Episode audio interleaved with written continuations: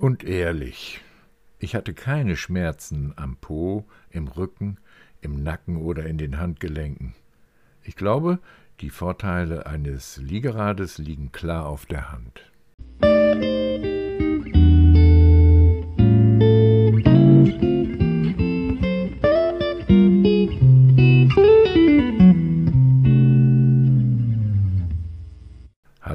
Herzlich willkommen auf meinem neuen Podcast Burkhards Ratetappen. Auf diesem Podcast geht es insbesondere um Radreiseberichte sowie Geschichten und Themen rund um das Radfahren. Viel Spaß! Von Paris bis zur Grafschaft Bentheim im Liegen. Eine etwas andere Fahrradtour. Wie es dazu kam, möchte ich in diesem Podcast erzählen. Übrigens durchaus nachahmenswert, wie ich finde. Es ist schon einige Jahre her, als ich mit meinem ältesten Sohn an einer Wochenend-Bus-Billigtour von der Grafschaft Bentheim nach Paris teilnahm, um mit ihm Paris zu erkunden. Ich bemerkte, dass keiner der Mitreisenden mehr als einen Rucksack mit sich führte. Der Gepäckraum unter dem Bus musste somit völlig leer sein. Und so war bei mir eine Idee geboren. Ich fragte den Busunternehmer, ob ich bei einer erneuten Reise mein Liegefahrrad mitnehmen dürfte. Auf die im Preis enthaltene Rückreise würde ich großzügigerweise verzichten, da ich ja mit dem Fahrrad zurückfahren könne. Seltsamerweise gab es keine Probleme. So konnte ich an einem wunderbaren Sommerabend für einen Spottpreis inklusive Fahrradtransport in Norton einen bequemen Reisebus besteigen und nach Paris aufbrechen. Der Busfahrer erklärte mir, er könne noch weitere fünf Fahrräder mitnehmen. Platz genug habe er dafür im Gepäckraum. Nach einer mehr oder weniger erholsamen nächtlichen Anreise, fast im Liegen, war ich um sieben Uhr morgens am Place Pigalle und befestigte die Satteltaschen an meinem Liegerad. Nach einem Kaffee mit einem Baguette begann ich meine geplante Stadtrundfahrt durch Paris. Es mag daran gelegen haben, dass viele Pariser wohl noch nicht unterwegs waren, denn ich kam mit dem Rad recht zügig und sicher durch den innerstädtischen Verkehr. Viele Radfahrer sah ich nicht, und so hatte ich das Gefühl, dass manche ausgezeichneten Radwege nur für mich ausgewiesen waren. Obwohl noch eine Woche zuvor die gesamte Weltelite bei der Tour de France über den Champs-Élysées brauste, erntete ich mit meinem Liegerad ein fast ähnliches Aufsehen. Leider waren meine Französischkenntnisse nicht gut genug, um die vielen offensichtlich gut gemeinten Ratschläge, die man mir zurief, wiederzugeben. So gegen Mittag wollte ich dann den Rückweg in die Grafschaft antreten. Jetzt merkte ich sehr deutlich, dass Paris eben nicht nur für Radler geplant war. Sehr häufig musste ich mich nach dem Weg erkundigen, und oftmals konnten Passanten mir den Weg über eine für Radfahrer verbotene oder unzumutbare Schnellstraße besser erklären, als mir wirklich behilflich zu sein.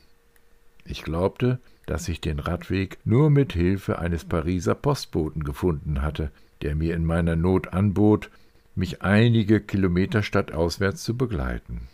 Es gibt halt doch noch eine Solidarität unter Radfahrern. Ich hatte mir vorgestellt, die stark befahrenen Nationalstraßen zu meiden und überwiegend kleine oder sogenannte Departementstraßen zu nutzen.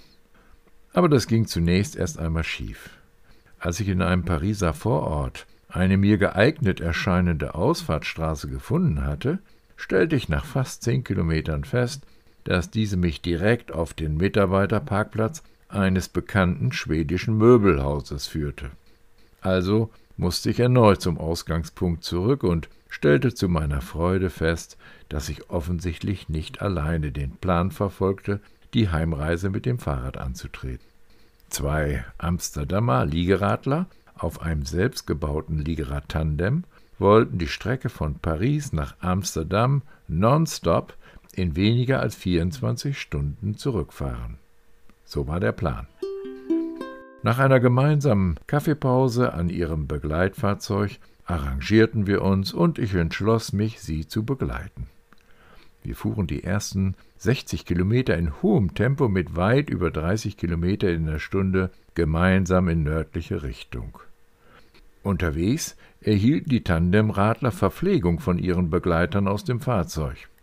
Jetzt merkte ich doch, dass sie mit ungleichen Mitteln ausgestattet waren, und ich trennte mich von dem Tandemgespann. Ich wollte lieber doch etwas erholsamer und auf kleineren Straßen die Rückfahrt fortsetzen. Und was sollte ich nach so kurzer Zeit in Amsterdam? Ich hätte dann ja noch immer 200 Kilometer bis in meine Grafschafter Heimat vor mir. So suchte ich mir nach circa 100 Kilometern nördlich von Paris ein Gasthaus und gönnte mir mit gutem Gewissen ein Abendessen und das ein oder andere Bier.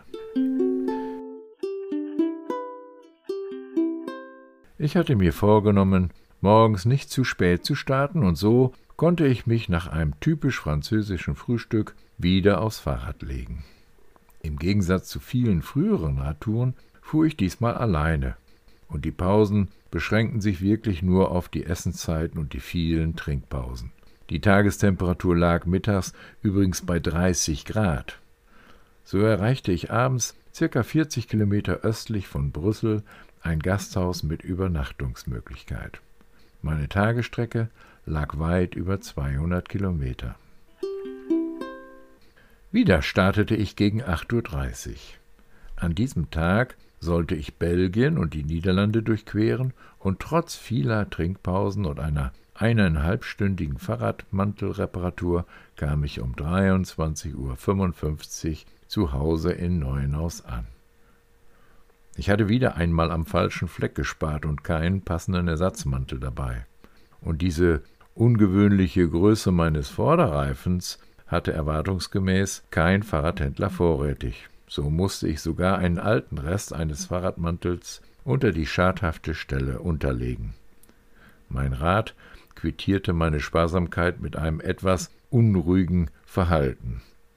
Außerdem beschlich mich ein ängstliches Gefühl, dass erneut eine Panne meine Tour unterbrechen könnte. Aber alles hat geklappt.